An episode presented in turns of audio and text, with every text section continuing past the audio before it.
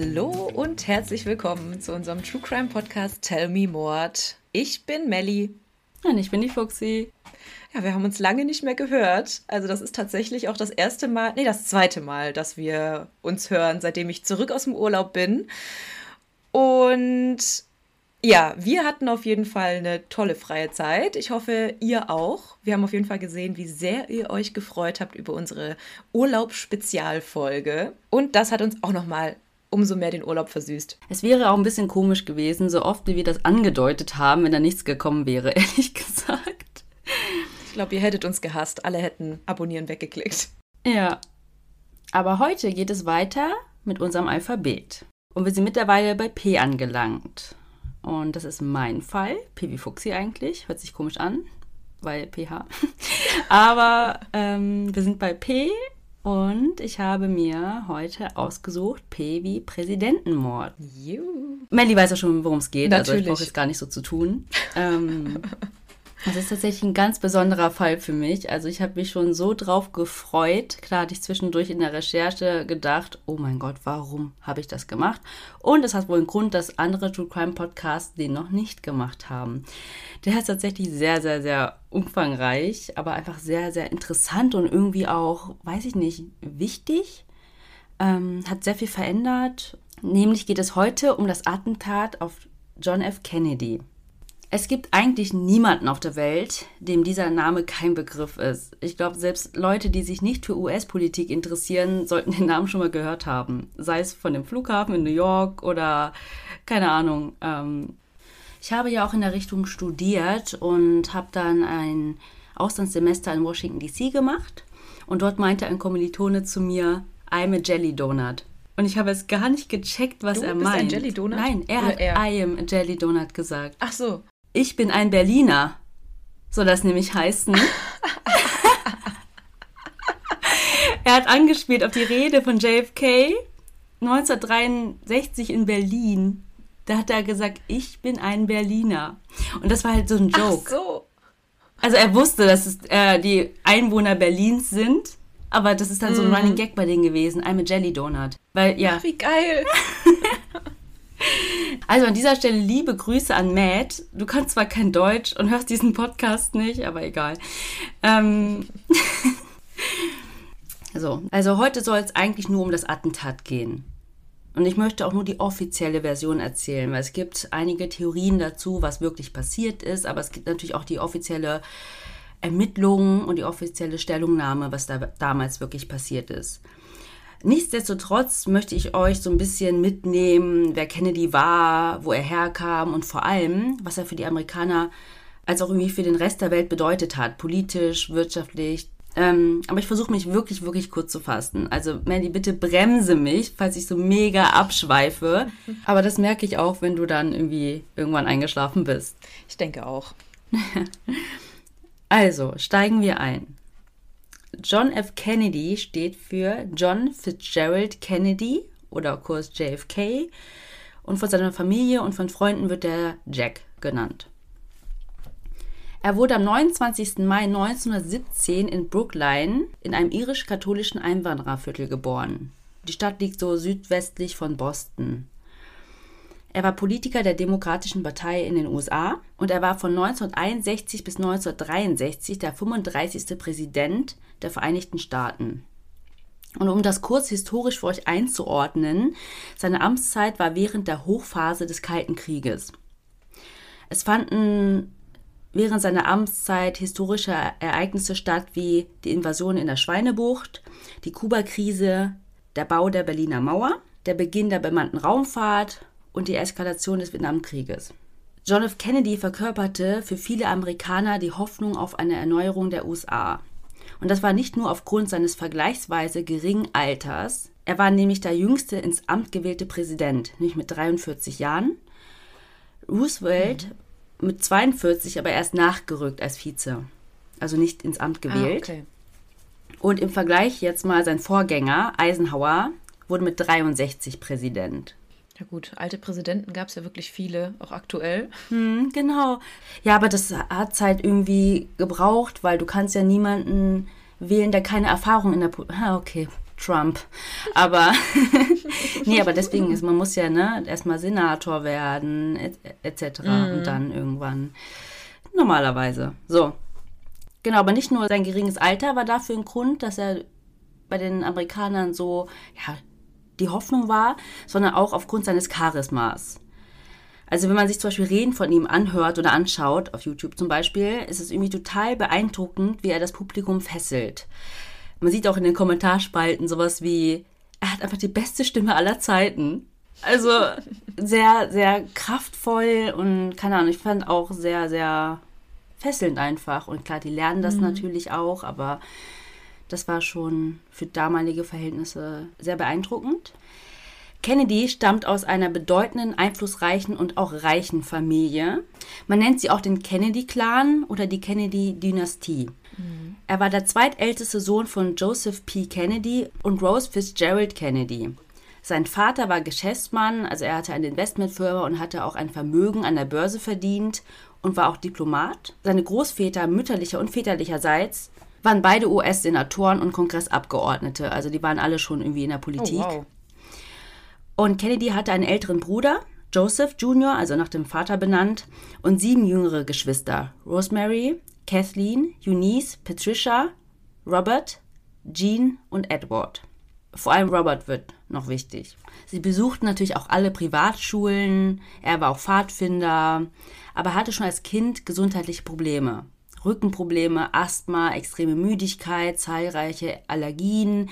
Der hatte irgendwie auch so mysteriöse Zusammenbrüche, einfach so. Seine Familie hat immer behauptet, dass die Rückenbeschwerden Folge eines schweren Footballunfalls gewesen seien. Er ist nach seinem Schulabschluss nach London gegangen, um an der LSI zu studieren, musste aber aufgrund gesundheitlicher Probleme abbrechen. Er ist dann wieder zurück in die USA gegangen, hat sich dann an der Princeton University eingeschrieben, aber auch dieses Studium musste er abbrechen, weil er an Gelbsucht erkrankt ist, damals. Ein Jahr später schaffte er aber dann den Einstieg ins Studium, nämlich schrieb er sich dann an der Harvard University ein. Er reiste auch viel während seiner Studienzeit, also das war ja damals eher unüblich. Er war unter anderem auch schon in Europa. Aber auch schon während der Studienzeit galt er als absoluter Frauenschwarm. Sein Vater wurde dann irgendwann US-Botschafter, das hatte ich ja schon gesagt. Und deswegen konnte Kennedy dann auch bei der Botschaft arbeiten. Also alles total mit Connections und Vitamin B. Das ist eigentlich schon vorprogrammiert. Ja. Aber sein Gesundheitszustand verschlechterte sich immer mehr. Also das mit dem Rückenproblem war ja schon ein Problem, aber ja, eine ärztliche Fehlbehandlung einer Darmentzündung hat es einfach noch schlimmer gemacht. Nämlich hat er deswegen Cortison bekommen. Das hat aber nicht für Besserung gesorgt, sondern ließ seinen Körper aufschwemmen, das kennt man ja, ne? Mhm. Aber rief dann auch Osteoporose an den Lendenwirbeln hervor. Oh. Also das ist dann eine Verringerung der Knochendichte mhm. und führt dann zur Brüchigkeit von Knochen. Ja. Und das hat die Rückenprobleme natürlich noch mehr verschlimmert. Nach seinem Studium dann wollte Kennedy freiwillig in die US Army eintreten. Aber er hatte ja immer noch diese gesundheitlichen Probleme. Deswegen wurde er erst abgelehnt, aber dann mit Hilfe seines Vaters wurde er doch in die US Marine aufgenommen. Ja klar, okay. Daddy klärt. Genau. Zunächst hat er dann erstmal eine Bürotätigkeit bekommen, weil das geht ja, ne? Aber nach Pearl Harbor hat er dann zwei Monate eine Marineoffiziersschule besucht und wurde dann Kommandant eines Schnellbootes. Und jetzt mal ganz kurz, also er hat dann irgendwie in der Zeit einem Kameraden das Leben gerettet und wurde dann zu Hause auch als Kriegsheld gefeiert. Aber später in der Politik war er eher ein Kritiker der militärischen Führung. Sein ältester Bruder Joseph Jr., hatte ich ja schon gesagt, der nach einem Dad benannt wurde, ist im Krieg gefallen. Deswegen ruhten nur die Hoffnungen des Vaters auf eine politische Karriere auf den Schultern von. John F. Kennedy. Es war nun seine Aufgabe, sich politisch zu engagieren, mit dem Ziel, Präsident zu werden. Oh, okay. Also direkt darauf gedrillt. Ja, also diesen Anspruch hatte der Vater vorher an seinen verstorbenen Bruder gestellt und jetzt an JFK. Wird der Staffelstab weitergereicht. Mhm. Nach Kriegsende 1945 arbeitete Kennedy zunächst als Journalist und berichtete zum Beispiel von der Gründungskonferenz der Vereinten Nationen in San Francisco und auch von der Potsdamer Konferenz. Ein Jahr später bewarb sich Kennedy dann mit wieder beträchtlicher finanzieller Unterstützung durch seinen Vater um einen Sitz im US-Repräsentantenhaus. Den bekam er dann auch. Dann bewarb er sich für den Senat, auch wieder mit finanzieller Unterstützung seines Dads, und wurde dann US-Senator von Massachusetts. Und mit dem Einzug in das Senat ist sozusagen die erste Hürde zur Präsidentschaft genommen. Aber Kennedy wusste auch, dass ein unverheirateter Mann nicht zum Präsidenten gewählt werden würde. Das war dann, neben seiner Liebe, zu Jacqueline Bouvier ein weiterer Grund für die Hochzeit. Später musste sich Kennedy wegen seines Rückenleidens einer Rückenoperation unterziehen und verbrachte während zwei Jahren viel Zeit im Krankenhaus und er trug auch bis zu seinem Tod ein Korsett. Ah, okay. Das wird noch wichtig. So ein Stützkorsett. Genau, so ein Stützkorsett. Im Zuge der Präsidentschaftswahl 1956 kandidierte er für eine Nominierung für das Amt des Vizepräsidenten, aber er schaffte es nicht. Aber er wurde zumindest dann wieder als Senator wiedergewählt und bewarb sich dann vier Jahre später, 1960, als direkter Präsidentschaftskandidat der Demokraten. Und das hat er dann geschafft. Und sein Running Mate, sagt man ja, also derjenige, der mit ihm in den Wahlkampf geht, um dann Vizepräsident zu werden, war Lyndon B. Johnson. Er war US-Senator aus Texas. Das Team Kennedy Johnson wurde dann am 8. November 1960 gewählt. Und so wurde Kennedy zum 35. Präsidenten und im Januar 1961 in das Amt eingeführt. Das ist ja immer so, ne? Wahl im mhm. November, Amtseinführung im Januar. Ich habe ja schon das bekannte Zitat zitiert. Ich bin ein Berliner, als er in Berlin war um irgendwie ne, die Verbundenheit zu betonen. Aber es gibt auch so ein Zitat noch, das hat während seiner Antrittsrede gesagt und es wird auch viel zitiert. Da sagt er, Ask not what your country can do for you, ask what you can do for your country. Also frage nicht, was dein Land für dich tun kann, frage, was du für dein Land tun kannst. So, jetzt möchte ich nur ganz kurz sein Privatleben anreißen, weil ich finde, das hat hier nicht so richtig Platz, weil es wirklich darum nicht geht. Weil es gibt auch wieder so viele Gerüchte, ne? Mhm. Also er war ja verheiratet mit Jacqueline Bouvier. Sie war Bankiers Tochter, also sie wird Jackie genannt. Gemeinsam haben sie zwei Kinder. Carolyn Kennedy und, surprise, surprise, John F. Kennedy Jr. Stell dir vor, das ist dein Name. Wie stellst du dich vor?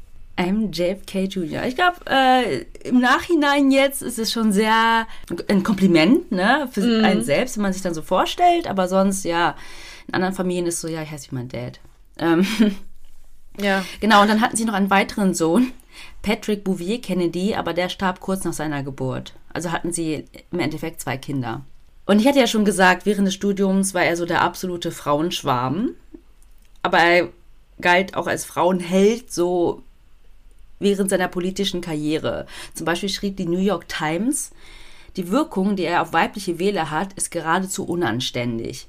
Die Frauen wollen ihn entweder bemuttern oder heiraten. Das über deinen Präsidenten zu sagen, finde ich schon äh, krass. Aber ich finde auch, er war ein sehr, sehr gut aussehender Mann. Auf jeden Fall. Ja, ich finde auch im Alter sah er besser aus als ähm, früher. Ich kann ja mal gucken, ob ich dann so Fotos finde von früher. Ja, das wäre cool. Nicht, ähm, in jungen Jahren und dann ähm, wie er dann aussah. Ja, vor allem wenn du sagst, er hatte so eine charismatische Art und dass er in seinen Reden so ja empathisch war und empathisch rüberkam, kann ich mir gut vorstellen, dass er auch bei den Frauen sehr, sehr, sehr, sehr gut ankam. Ja, aber ich finde, das macht doch echt viel aus. Also zum Beispiel Willy Brandt war auch sehr charismatisch, aber ich fand jetzt nicht, dass Willy Brandt so geil aussah. Äh, nee. muss ich mal so sagen. Ähm, vielleicht poste ich da mal was in die Story. Äh, Kennedy versus Willy Brandt. ähm, genau. Also, ihm wurden auch zahlreiche Affären nachgesagt, unter anderem mit Marilyn Monroe. Aber wie gesagt, das möchte ich hier nicht weiter vertiefen. Ich finde, das hat hier keinen Platz. Und nochmal zu seinem gesundheitlichen Zustand. Also ich habe ja schon gesagt, er musste ja dieses Stützkorsett tragen. Zudem musste er auch orthopädische Schuhe tragen und nahm bis zu fünf heiße Bäder am Tag um irgendwie seine Leiden zu lindern. Also er war wirklich krank, ne? Und auf langen Reisen nahm er auch oft einen zusammenlegbaren Schaukelstuhl mit. Okay. Also wirklich, ne, für seinen Rücken. Und er benutzte harte Spezialmatratzen und schlief manchmal in Hotels sogar auf dem Boden, weil in manchen Hotels die Matratzen zu weich waren. Er nahm Schmerzmittel, Antibiotika, Antidepressiva und Schlafmittel. Kennedys Biograf Robert Dallek sagt in einem Interview, hätte die Nation gewusst, wie krank John F. Kennedy wirklich ist, wäre er nie Präsident geworden. Allein mit den ganzen Medikamenten und so, ne? Mhm. Ja, also so viel zu JFK und seinem Leben im Schnelldurchgang, sage ich mal. Also man kann natürlich viel mehr in die Tiefe gehen, was seine politische Karriere angeht, was seine Stellung zur Außenpolitik, Militär, Innenpolitik etc. angeht, aber es soll ja wirklich hier um das Attentat gehen und wir sind ja ein True Crime Podcast, ne? Also, deswegen kommen wir jetzt auch zu dem Attentat. Kennedy möchte sich für eine zweite Amtszeit als US-Präsident bewerben. Deswegen trat er am 21. November 1963 seine Wahlkampfreise nach Texas an. Die Stimmen aus Texas waren nämlich wichtig für seine Wiederwahl, dass er ein Staat ist, wo die Republikaner die meisten Stimmen einfahren. Mhm. Aber sein Vize kommt ja auch aus Texas und ich glaube, das war schon ein bisschen mit Kalkül, warum er ihn so gewählt hat. Mhm. Ihn begleitet seine Frau Jackie. Sie zeigt sich erstmals wieder in der Öffentlichkeit, weil sie drei Monate zuvor den jüngsten Sohn Patrick kurz nach der Geburt verloren hat. Sie hatte sich nach dem Verlust zurückgezogen und kehrte nun langsam wieder in die Öffentlichkeit zurück. Aber der Verlust hatte das Paar auch näher wieder zusammengebracht und sie hatte sich auch fest vorgenommen, auf jeden Fall ihren Mann im Wahlkampf zu unterstützen. Und alle wollten sie auch sehen. Das war, sie war wirklich so die First Lady, bei allen beliebt, hübsch. Ähm Heute noch ist sie ja ein Idol für ganz, ganz viele Leute und ähm, wird ja auch oft in Magazinen präsentiert als ähm, ja, einflussreichste First Lady aller Zeiten. Und Michelle Obama war ja auch sehr einflussreich jetzt, ne? Ja, Aber ja. auf jeden Fall Bis Jacqueline Kennedy. Mhm. Organisiert hatte die Reise der Vizepräsident Lyndon B. Johnson und jedes Detail war wirklich sorgfältig geplant. Selbst die Farbe von Jackies Blumen. Das waren nämlich gelbe Rosen und gelbe Rosen sind das Wahrzeichen des Bundesstaates Texas. Mhm. Aber die Reise steht unter einem schlechten Stern. Seit Tagen provoziert Dallas das Weiße Haus. In der Stadt kursiert nämlich ein Flugblatt in Form eines Steckbriefes, auf dem Kennedy wegen Hochverrates gesucht wird. Also da ist so ein Foto von ihm, so Wanted, ne? Mhm. Wanted for Treason stand da drauf, also gesucht wegen Hochverrat. Mhm. Die texanischen Rechtskonservativen nehmen Kennedy nämlich seine liberale Rassenpolitik übel, also schwarz-weiß. Mhm. Nach den Stops in Houston und Fort Worth landen John und Jackie Kennedy dann mit ihrem Wahlkampfteam am 22. November 1963 im Flughafen Dallas Love Field und sie werden herzlich begrüßt. Es sind angenehme 23 Grad und es scheint die Sonne. Es ist ein wunderschöner Tag und es weiß noch keiner, dass dieser in die amerikanische Geschichte eingehen wird. Vom Flughafen soll es zum Dallas Trade Mart gehen. Dort möchte Kennedy dann eine Rede halten, in der er sich zur Fortsetzung des militärischen Engagements der USA in Südostasien bekennen wollte. Anschließend geht es um 11.55 Uhr mit dem Auto durch die Innenstadt, mit offenem Verdeck, also wie so ein Cabrio. Mhm. Mit Kennedy im nachtblauen Lincoln Continental sitzen vorne der Fahrer William Greer und ein Leibwächter, beide vom Secret Service. Dahinter sitzen Gouverneur John Connolly mit seiner Frau Nellie Connolly und hinten Kennedy mit seiner Frau Jackie. Also sind sozusagen drei Reihen. Mhm. Hinter ihnen fährt der Cadillac des Secret Service mit den Leibwächtern, die auf den Trittbrettern stehen. Also es ist wie, dass sie so seitlich dran stehen, immer ja. runterspringen können. Unter anderem steht da auch Jackies persönlicher Leibwächter Clint Hill. Und hinter dem Auto fährt die Limousine des Vizepräsidenten Lyndon B. Johnson. Also es war so ein richtiger Autokorso. Ja. Alle so hintereinander gefahren. Kann man sich, glaube ich, gerade auch ganz gut vorstellen. Ich werde auch Bilder hochladen. Es war wie so ein Riesenevent. Und außen herum quasi fuhren lokale Polizisten auf Motorrädern. Tausende Menschen säumen die Straße. Es war wie so eine richtige Allee. Also wie so eine Parade durch mhm, die Stadt. Mhm. John und Jackie winken den Menschen aus dem Auto freudig zu. Und tatsächlich das habe ich auch noch gelesen, fand ich total interessant, haben die das sich aufgeteilt. Der eine links, der andere rechts, bei dem wurde auch gesagt, bloß nicht die gleichen Leute begrüßen, damit verschwendet man ja dann ähm, potenzielle Wähler, wenn man die, äh, die eine Seite ignoriert quasi. Ach so. Alles mit Kalkül hier. Ja. Die Frau von Gouverneur Connelly wendet sich angesichts der vielen freundlich winkenden Menschen am Straßenrand an Kennedy, der hinter ihr sitzt, mit den Worten, Mr. President, man kann nicht behaupten, dass Dallas sie nicht liebt. Gegen 12.30 Uhr erreichen sie dann den Dealey Plaza. Der Fahrer drosselt das Tempo auf etwa 15 Stundenkilometer. Dann fällt ein Schuss. Menschen schreien und laufen kopflos durch die Gegend. Es bricht Panik aus. Kurz darauf fällt ein zweiter Schuss. Gouverneur Connelly bricht auf dem Vordersitz zusammen. Und als er sieht, dass er voller Blut ist, schreit er, sie bringen uns alle um. Kennedy fässt sich an seinen Hals. Was ist mit ihm? ruft Jackie in Panik. Und es fällt ein weiterer Schuss. Ob das der dritte ist, darüber gehen die Meinungen auseinander.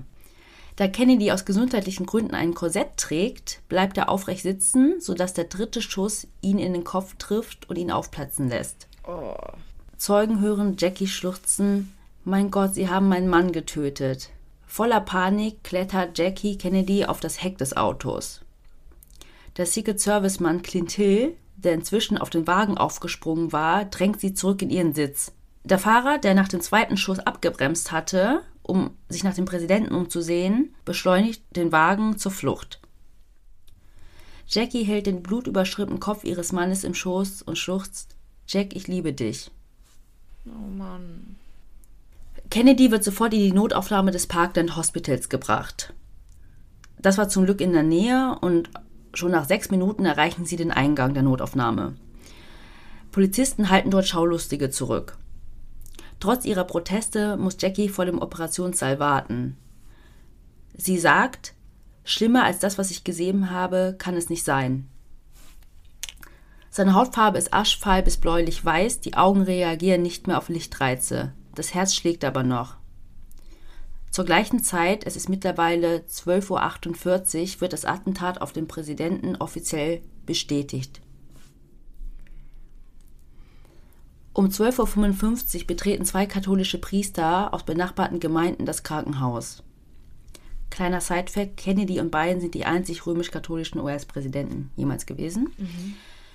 Gegen 13 Uhr unterzeichnet dann der Arzt Camp Clark den Totenschein. Also man konnte nichts mehr für ihn tun während der Operation. Ja. Und die Priester geben ihm die letzte Ölung. Um 13.31 Uhr gibt der Pressesprecher Malcolm Kilduff in einer improvisierten Pressekonferenz im Krankenhaus den Tod des Präsidenten bekannt. Es fällt ihm schwer, die Fassung zu behalten. Also das sieht man auch alles, das ist so furchtbar, wirklich. Der Leichnam von Kennedy soll jetzt nach Washington überführt werden, aber die texanischen Ärzte weigern sich. Er war nämlich ihr Patient mhm. und sie würden die Autopsie selber durchführen wollen. Denn nach texanischem Recht müsste der Leichnam von Kennedy in Dallas bleiben und muss dann vom zuständigen Friedensrichter untersucht werden. Es kommt dann zu einer Auseinandersetzung mit den Secret Service Agenten und Jackie steht einfach nur dabei und hat ihre Hand auf dem Sarg. Boah, also sie hatten auch noch provisorisch irgendwo einen Sarg besorgt. Ja. ja. Die Secret Service Agenten setzten jedoch schließlich durch, dass Kennedy an Bord der Air Force One geschafft wird und zur Obduktion ins Bethesda Naval Hospital in Washington DC geflogen wird. Aus Respekt vor dem Präsidenten hat sich die Crew geweigert, den Sarg im Laderaum zu transportieren. Clint Hill, also der persönliche Leibwächter von Jackie, und seine Kollegen hiefen den Sarg die Treppe hinauf und haben auch die Griffe abmontiert, damit der Sarg durch die schmale Tür passt. In der Kabine wurde dann eine ganze Sitzreihe ausgebaut, damit der Sarg da mhm. rein konnte. Vor dem Start der Air Force One legte Lyndon B. Johnson dann an Bord den Amtseid als 36. Präsident der Vereinigten Staaten ab. Angekommen in Washington, im Bethesda Naval Hospital obduzieren dann drei Ärzte von 20 Uhr bis tief in die Nacht Kennedys Leichnam. So, und ich hatte ja schon gesagt, dass ich die offizielle Version erzählen möchte weil da gehen Meinungen auseinander, was ist da eigentlich passiert, wer war involviert. Aber um jetzt zu erzählen, wer das Attentat auf den Präsidenten verübt hat, müssen wir einmal kurz zurückkehren zu dem Zeitpunkt, nachdem die Schüsse auf dem Dealey Plaza gefallen sind. Während des ganzen Aufruhrs umstellt die Polizei ein öffentliches Gebäude am Dealey Plaza, nämlich das Texas Schoolbook Depository. Also wie so ein Schulbuchlager. Mhm. Zeugen haben nämlich ein Gewehr aus einem Fenster im sechsten Stock ragen sehen. Sie haben beobachtet, dass die Schüsse aus einem der Fenster gekommen sind. Andere haben aber auch gedacht, dass die Schüsse aus einer Grasböschung auf der anderen Straßenseite gegenüber gekommen sind. Dazu komme ich auch später noch, dass es einfach nur ein Hall ja, ja, gewesen sein könnte. Kennt man ja ganz oft, ähm, dass man das dann irgendwie aus einer anderen Richtung hört. Mhm. Ja, und dann noch die ganze Panik, ne? mhm. ne? Also du weißt ja dann gar nicht mehr so richtig, was deine wirkliche Erinnerung war. Mhm. Weil du einfach nur kopflos dann durch die Gegend läufst und Leute schreien und ähm, ja. Die Polizisten sind dann reingestürmt und in der Kantine des Schulbuchlagers wurde Lee Harvey Oswald, ein 24-jähriger Gelegenheitsarbeiter, der seit einem Monat im Schulbuchlager gejobbt hat, von einem Polizisten kontrolliert. Sein Vorgesetzter bezeugte aber, dass er zur Belegschaft gehörte und so konnte Lee Harvey Oswald dann das Gebäude verlassen, bevor es dann komplett von den Sicherheitskräften abgeriegelt wurde. Der durfte das einfach verlassen, nur weil er da arbeitete. Also es hätte ja auch sein können, mhm. dass er da arbeitet und trotzdem was damit zu tun hat. Ja, Chaos. Mhm. So konnte Lee Harvey Oswald dann mehrere Blocks zu Fuß laufen, ist dann mit einem Omnibus gefahren, aber durch das ganze Ereignis und den Verkehrsstau ist er dann nicht vorangekommen, wechselte dann in ein Taxi, das ihn dann in der Nähe seiner Wohnung abgesetzt hat. Wenige Minuten nach dem Attentat gab die Polizei dann eine Personenbeschreibung des mutmaßlichen Attentäters heraus, weil der ja von mehreren Zeugen am Fenster gesehen wurde. Also man konnte zumindest sagen, hier, der war weiß, es war ein Mann, ne, so. Gegen 13.15 Uhr sah der Polizist J.D. Tippett dann Oswald, der seine Wohnung wieder verlassen hatte und nun zu Fuß unterwegs war, und hielt ihn an. Nach einem kurzen Wortwechsel tötete Oswald dann den Polizisten mit vier Schüssen und floh. Die Polizei stellte ihn dann in einem Kino und nahm ihn fest. Weil er sich widersetzte, kam es zu einer Rangelei und bei der wurde dann ein Polizist an der Hand verletzt und die Oswald dann im Gesicht. Vor dem Kino hatte sich ein wütender Mob von über 100 Menschen versammelt, die Oswald lynchen wollten. Das Thema hatten wir ja auch schon in unserem Podcast. Weil sie angenommen haben, die Polizei nehme ihn aufgrund des Kennedy-Attentates fest. Aber die haben ihn ja festgenommen, weil er den Polizisten umgebracht hat. Mhm. Und in der Zwischenzeit hatte die Polizei das Schulbuchlager durchsucht und im sechsten Stock fanden sie dann tatsächlich hinter Stapeln aus Buchkisten an einem Fenster ein Gewehr mit Zielfernrohr und daneben lagen drei leere Patronenhülsen. Mhm. Auf der Waffe konnte dann auch ein Handabdruck von Oswald nachgewiesen werden. Also da war er ja eh in Gewahrsam wegen der anderen Geschichte. Und die Spuren am Projektil stimmten auch mit dem Profil überein, das Connelly am Oberschenkel verletzt hatte. Und man konnte dann auch feststellen, dass das Gewehr und den Revolver, mit dem Oswald dann den Polizisten umgebracht hat, wurde Monate zuvor von ihm unter einem falschen Namen auf Postfächer in New Orleans und Dallas bestellt. Und jetzt, das ist auch ein bisschen Teil der Kritik. Ähm, Oswald wurde dann vom FBI und von der Polizei von Dallas im Hauptquartier unter wirklich chaotischen Umständen vernommen. Reguläre Protokolle wurden nicht angefertigt, Presse hatte freien Zutritt ins Polizeigebäude. Also man sieht auch ganz viele so Ausschnitte, wie Lee Harvey Oswald auch Möglichkeit hatte, die ganze Zeit mit der Presse zu reden. Der hat dann solche Sachen gesagt, wie ich weiß gar nicht, warum die mich hier festhalten, ich bin unschuldig, ich werde hier zum Sündenbock gemacht und ich hätte gern Anwalt. Also der konnte wirklich die ganze Zeit mit der Presse auch so kommunizieren. Mhm. Aber warum die Presse überhaupt freien Zutritt hatte, war, weil der Polizeichef den Gerüchten entgegentreten wollte, dass Oswald in Polizeigewahrsam misshandelt wird. Ah, okay. Ja, und ganz kurz, warum er so der perfekte Tatverdächtige war, ist, man hat sich dann die Person an sich angeschaut. Was war das für ein Mensch? Warum könnte er das gemacht haben? Was war sein Motiv? Und man fand dann heraus, dass Oswald durch seine eigenen Schriften und Aussagen bezeugter radikaler Marxist war und den Wunsch gehegt hat, als militanter Revolutionär dem kubanischen Präsidenten Fidel Castro zu imponieren und durch eine historische Tat wie der Ermordung des Präsidenten eine Art Unsterblichkeit zu erlangen. Ach, das hat er tatsächlich so niedergeschrieben oder so in der mhm, Art. Ja, genau so ein Manifest. Mhm, mh. Oswald war dann in Polizeigewahrsam und zwei Tage später sollte er dann ins Staatsgefängnis von Dallas überführt werden weil zu befürchten war, dass man ja durch diese weitere intensive Berichterstattung, man kann eigentlich keine unvoreingenommenen Geschworenen mehr finden. Mhm. Die irgendwie nichts über den Fall wussten, weil, hallo, ähm, es wurde ein Attentat auf den Präsidenten verübt. Also, wenn du da als Geschworener sitzt, dann bist du total. Voreingenommen, also sofort. Voreingenommen. Ja, ja. Genau, es gab ja schon Morddrohungen an den Hauptverdächtigen. Trotzdem wurde der Termin der Überführung, also in das Gefängnis, großzügig mit der Presse geteilt.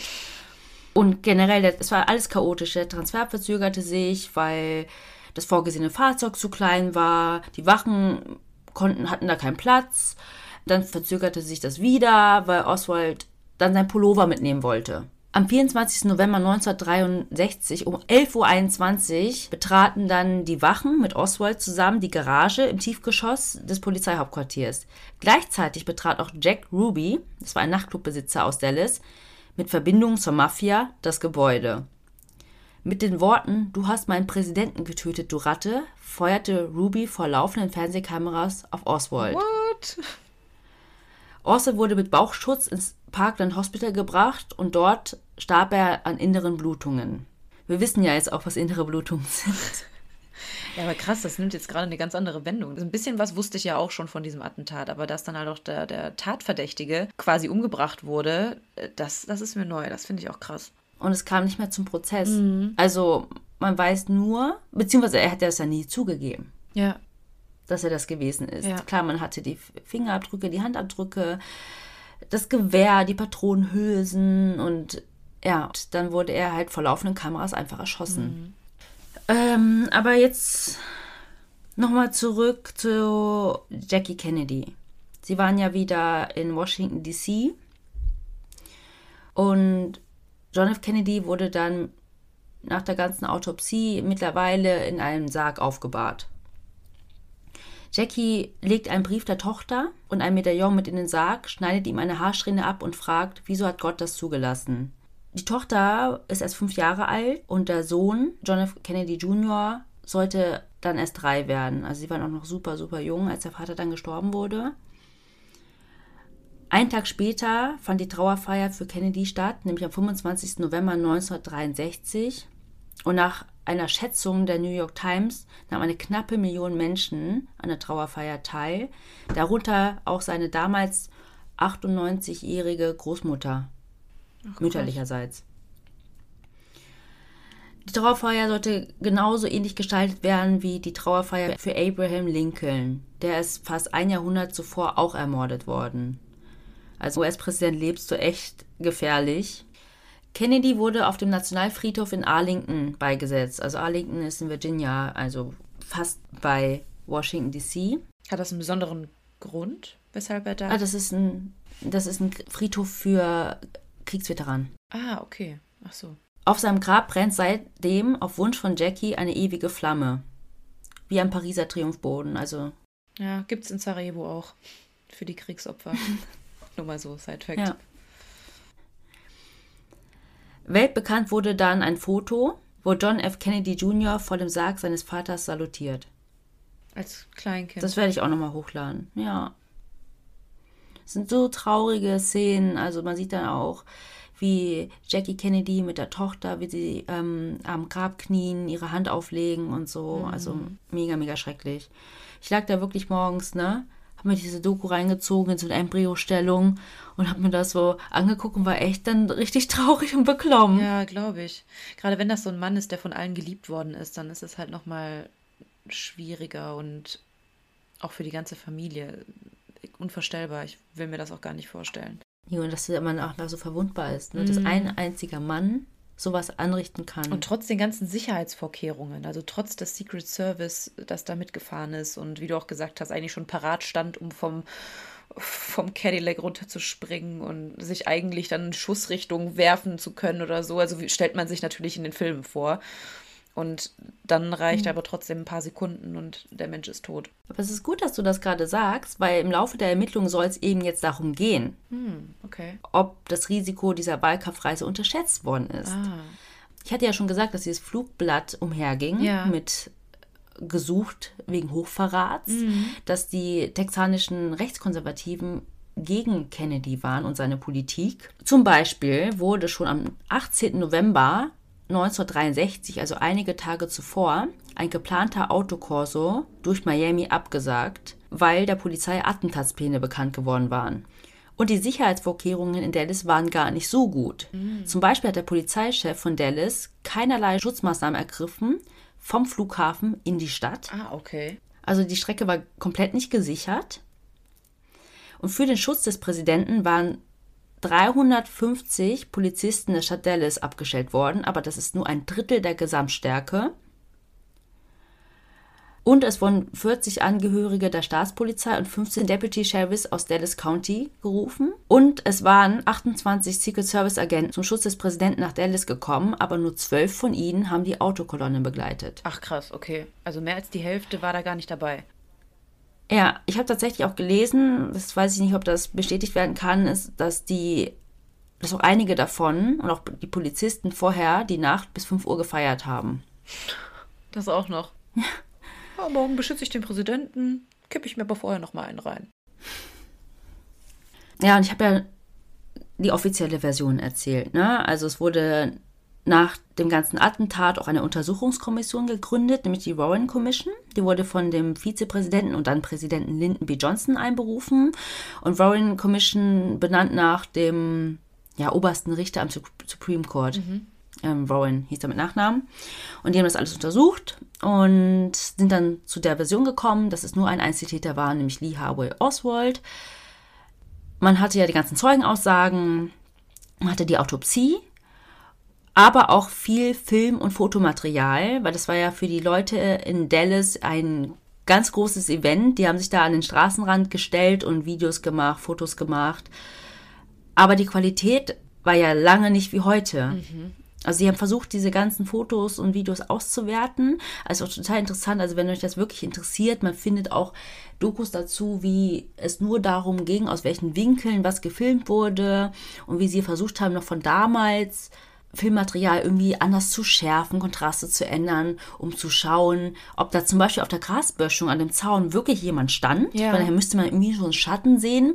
Aber es war echt total unglücklich. Bei ganz vielen Materialien war zum Beispiel die Einstellung falsch eingestellt, mhm. ähm, zu viel Schatten.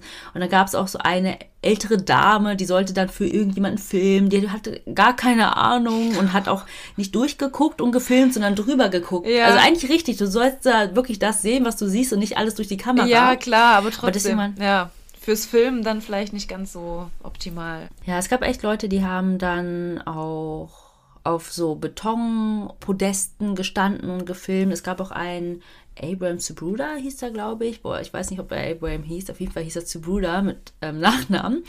Das war so mit das wichtigste Beweisstück und dafür hat er auch mehrere hunderttausend Dollar bekommen, als er das dann verkauft hat. Aber da weiß man heute auch nicht, wo das dann alles gefällt. Da kommen wir auch gleich zu den verschiedenen Theorien. Wer da wohl irgendwas ähm, betrickst hat. Ja, genau. Es glauben 90 Prozent der Amerikaner, dass John F. Kennedy Opfer einer Verschwörung war. Dass sein Mörder Lee Harvey Oswald nicht alleine gehandelt hat. Also sie zweifeln quasi an der Einzeltäter-These. Also es war aufgrund von Zeugenaussagen so.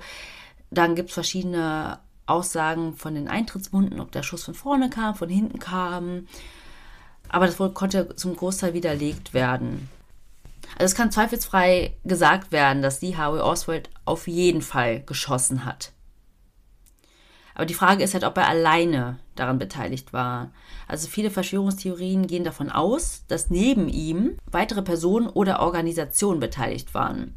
Aber es gab auch genug Anlass dafür. Also es gab auch Scheipereien bei der Obduktion. Zum Beispiel wurde sein Kopf nicht rasiert, um die Schusswunde zu untersuchen. Dann wurden Fotos des Leichnams am Ende durch Zeichnungen ersetzt. Was? Was auch total komisch ist, ja. Ja, und wie ich schon gesagt habe, erst sollte der Schuss erst von vorne gekommen sein, dann von hinten. Da hat man ähm, den Schuss in den Hals auch was später entdeckt. Und erst war das ja im Krankenhaus in Dallas, dann in Bethesda. Also vieles ist da total chaotisch passiert worden. Dabei, sorry, aber ist das schon wichtig, wenn man da den Präsidenten auf dem Tisch liegen Klar, hat? gerade und, dann, ja.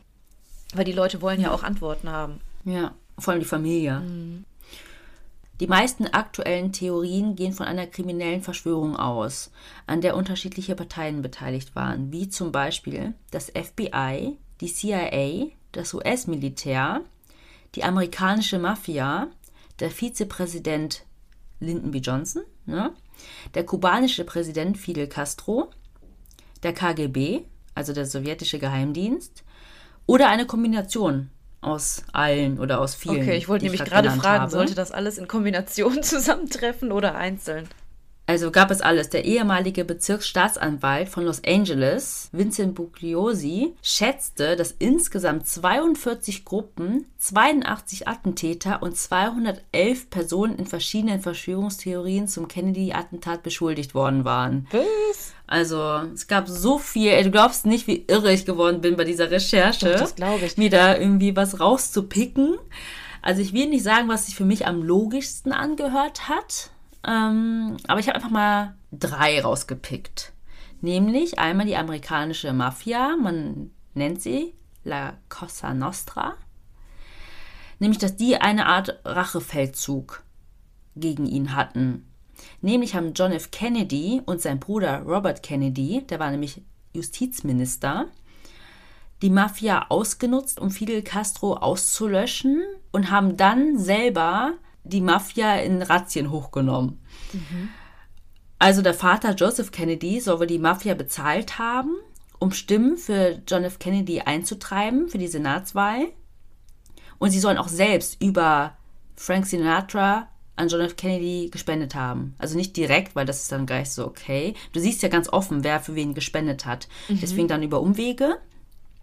Und kaum war Kennedy dann Senator, ist er dann hart gegen die Mafia vorgegangen. Das hat ihm nämlich wieder auf der anderen Seite Wähler eingebracht. Also, dass er sich eher als undankbar erwiesen hat und sie ausgenutzt hat. Ja, ja, ja. Und für die Mafia war Kuba halt wichtig, weil sie dort ein Vermögen mit Casinos gemacht haben, Schnapsbrennereien. Aber als Fidel Castro dann an die Macht kam, beschlagnahmte er dann alle ille illegalen Geschäfte und das mal platt gesagt, scheiße für die Mafia. Dann wurden auf Kuba sowjetische Raketenbasen entdeckt und das war eine unmittelbare Bedrohung für die USA. Und daraufhin hat Kennedy eine Seeblockade beschlossen, was auch wiederum scheiße für die Mafia war. Also, dass nichts da Ja. ähm, über den Seeweg äh, auf die Insel gelangt und andersrum. Genau. Später sagt auch ein Zellengenosse des einen Mafia-Bosses, Carlos Marcello, aus, dass Marcello ihm 1985 gestanden hat, die Ermordung Kennedys organisiert zu haben. Er hat aber auch sowas gesagt wie, ja, war voll blöd, wir hätten uns eigentlich den Bruder vornehmen sollen und nicht JFK. Also jetzt auch nicht ganz eindeutig. Ja, und was auch dafür spricht, ist, dass Lee Harvey Oswald, der da dann doch gepackt wurde, und dann Jack Ruby, auch der damit Mafia-Kontakte hatte, ihn dann quasi zum Schweigen gebracht hat, indem er ihn umgebracht hat. Ja, Weil der hätte ja stimmt, vielleicht doch ja. auspacken können. Ja, ja, ja, ja. Ja, das sind schon Verstrickungen, auch dass er dieses Manifest vorher geschrieben hat und das ja auch schon so in die Richtung gedeutet hat. Ja, aber es könnte natürlich auch alles vorbereitet gewesen sein. Also da gibt es die wildesten Theorien dazu, oder dass man ihn wirklich dann Ach, du meinst, dass es so hingedreht wurde? Mhm. oder ihn so vorbereitet haben. Dass er dann der perfekte Täter war, dass man gar nicht mehr woanders reinschaut. Ja, ja, ja, ja. Und die sind vielleicht gar nicht davon ausgegangen, dass die Lee Harvey Oswald sofort festnehmen. Was aber auch dagegen spricht, ist, hätte die Mafia ihn beseitigen wollen, hätten die das vielleicht direkt danach gemacht, so von wegen, hier, Fluchtwagen, wir nehmen dich mit und ihn dann umbringen und ihn nicht erst irgendwie da durch die Stadt laufen lassen, dass er dann nochmal einen Polizisten auf dem Weg umbringt, so, ne? Aber mal ganz kurz noch als Side Note, Robert Kennedy ist auch einige Jahre später, ich glaube es war 1968 oder so, auch einem Attentat zum Opfer gefallen. Ach krass. Und wurde das, wurde das untersucht? Das erfahrt ihr in der nächsten Folge. Nee, ähm, ich habe da tatsächlich nicht reingeguckt, weil ich so beschäftigt war mit dem anderen Fall. Ah, Aber okay. da stand natürlich überall ganz fett. Auch interessant, wenn du dir ähm, Seiten anguckst auf Wikipedia zu dem Attentat an JF Kennedy, stand da auch immer darunter, wenn Sie aber eigentlich das Attentat auf Robert Kennedy nachlesen wollten, klicken Sie hier. Damit man äh, Direkt darauf weitergeleitet wird. Genau. Ja, also ich muss sagen, das ist auch so die dominanteste Theorie, dass die Mafia darin verstrickt war. Ich habe zwar gesagt, ja, ich möchte jetzt nicht so groß auf das Privatleben eingehen, hier Affären und so, aber ich habe auch gelesen sehr oft, dass JFK wohl auch eine Affäre mit einer Dame hatte, die aber eigentlich die Geliebte von einem der Mafia-Bosse war. Also da gibt es irgendwie schon so ganz komische Verstrickungen.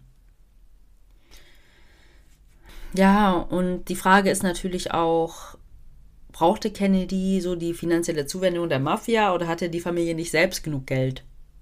Mhm. Ja, also ich glaube, das mit der Geliebten, das würde ich fast irgendwie so verwerfen, weil wer, also das hört sich jetzt blöd an, aber das ist einfach der Präsident der Vereinigten Staaten. Und wer tötet den Präsidenten aufgrund von einer Liebelei? Also das wäre schon sehr, sehr blöd, würde ich mal sagen, gerade wenn du halt unsauber arbeitest und dann der Verdacht sofort auf dich fällt. Also das wäre schon sehr, sehr auffällig. Vielleicht kam das einfach noch als, ja, Zuckerl obendrauf und hat das Maß zum Überlaufen gebracht. Ja, aber es, ähm, genau die Version. Oder dass die sie vorgeschickt haben, um ihn erpressbar zu machen. Gab es dann auch so. Ah, dass okay. es alles nur so eine Farce war. Ja. Ja.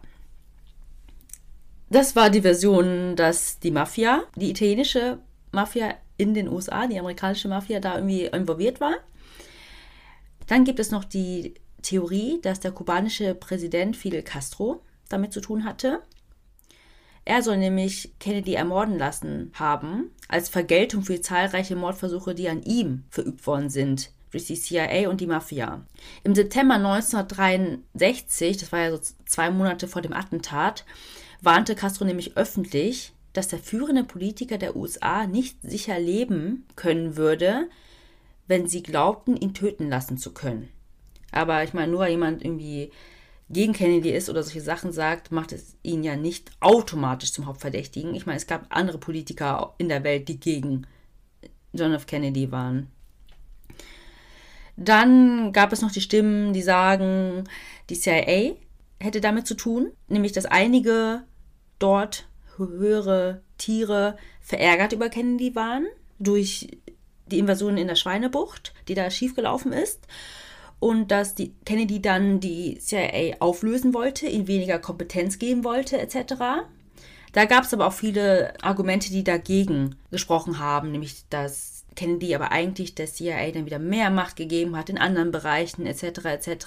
Oder dass es einfach wirklich eine Verschwörung aus allen verschiedenen Parteien waren, dass sie ihn, ihn einfach weghaben wollten und dass die auch den perfekten Täter Lee Harvey Oswald da ausgebildet haben. Ich will jetzt nicht so wirklich weit abschweifen. Lest euch da mal selber ein. Aber zum Beispiel, also der Lee Harvey Oswald war wirklich überzeugter Marxist. Der ist dann auch in Mexiko zur russischen Botschaft gegangen, war dann auch in Russland und die CIA hat ihn wohl die ganze Zeit schon beobachtet. Die hatten nämlich eine Kamera installiert in Mexico City, auf die Botschaft gerichtet und haben ihn da schon ausgespäht. Mhm. Also da gibt es echt die. Also schon vorher. Genau, vorher schon. Die haben ja schnell auf dem Radar, wenn da jemand ähm, Sachen plant. So kennen wir das ja auch aus Deutschland. Wenn es dann heißt, der eine Attentäter, der war denen schon bekannt. Das kriegen wir ja alles gar nicht mit. Ja, ja, das kommt dann im Nachhinein. Da ist dann so ein Gefährder, der wird dann auf einer Liste platziert und dann wird da immer wieder nachgeschaut, was treibt er denn so. Ja, und was ja auch immer verdächtig ist, ist ja, dass viele Unterlagen und Akten, was jetzt den ganzen Kennedy-Attentat anging, unter Verschluss gehalten werden. Ich finde, das hat immer so einen Beigeschmack. Mhm. Warum werden da Sachen geheim gehalten? Könnte man was entdecken? Könnte man entdecken, dass da was vertuscht wurde? Und tatsächlich unter Trump dann wurden Geheimakten zu dem Mord an Kennedy offengelegt. Aber es hat eigentlich noch mehr Fragen aufgeworfen, aber keine Antworten.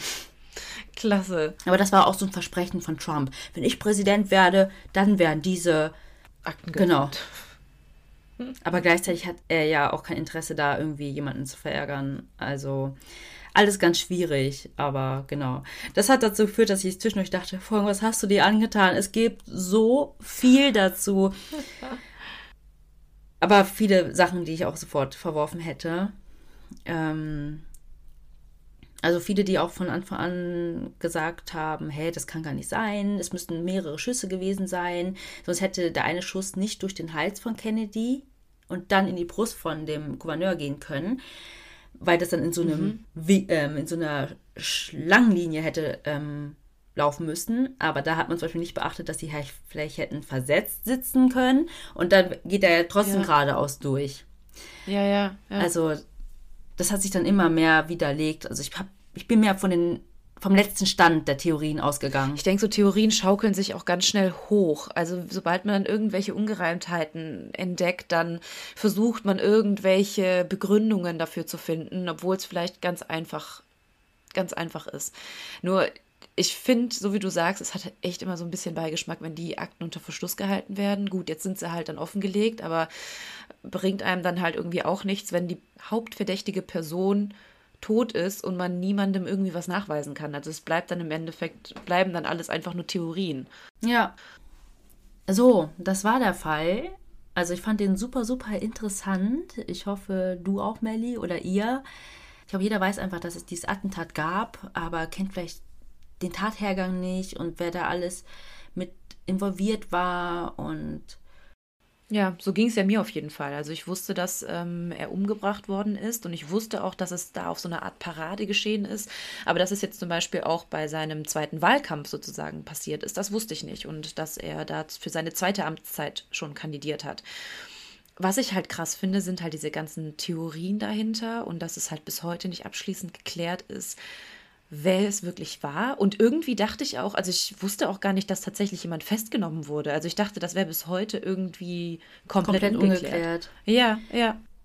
Nee, es gibt ja die offizielle Version, aber da ja, ja. sagen halt alle, hm, ist es nicht wirklich nur ein Sündenbock gewesen? Also klar, auch wirklich Teil des Mordes gewesen, aber alles auf ihn geschoben, quasi. Mhm. Ja.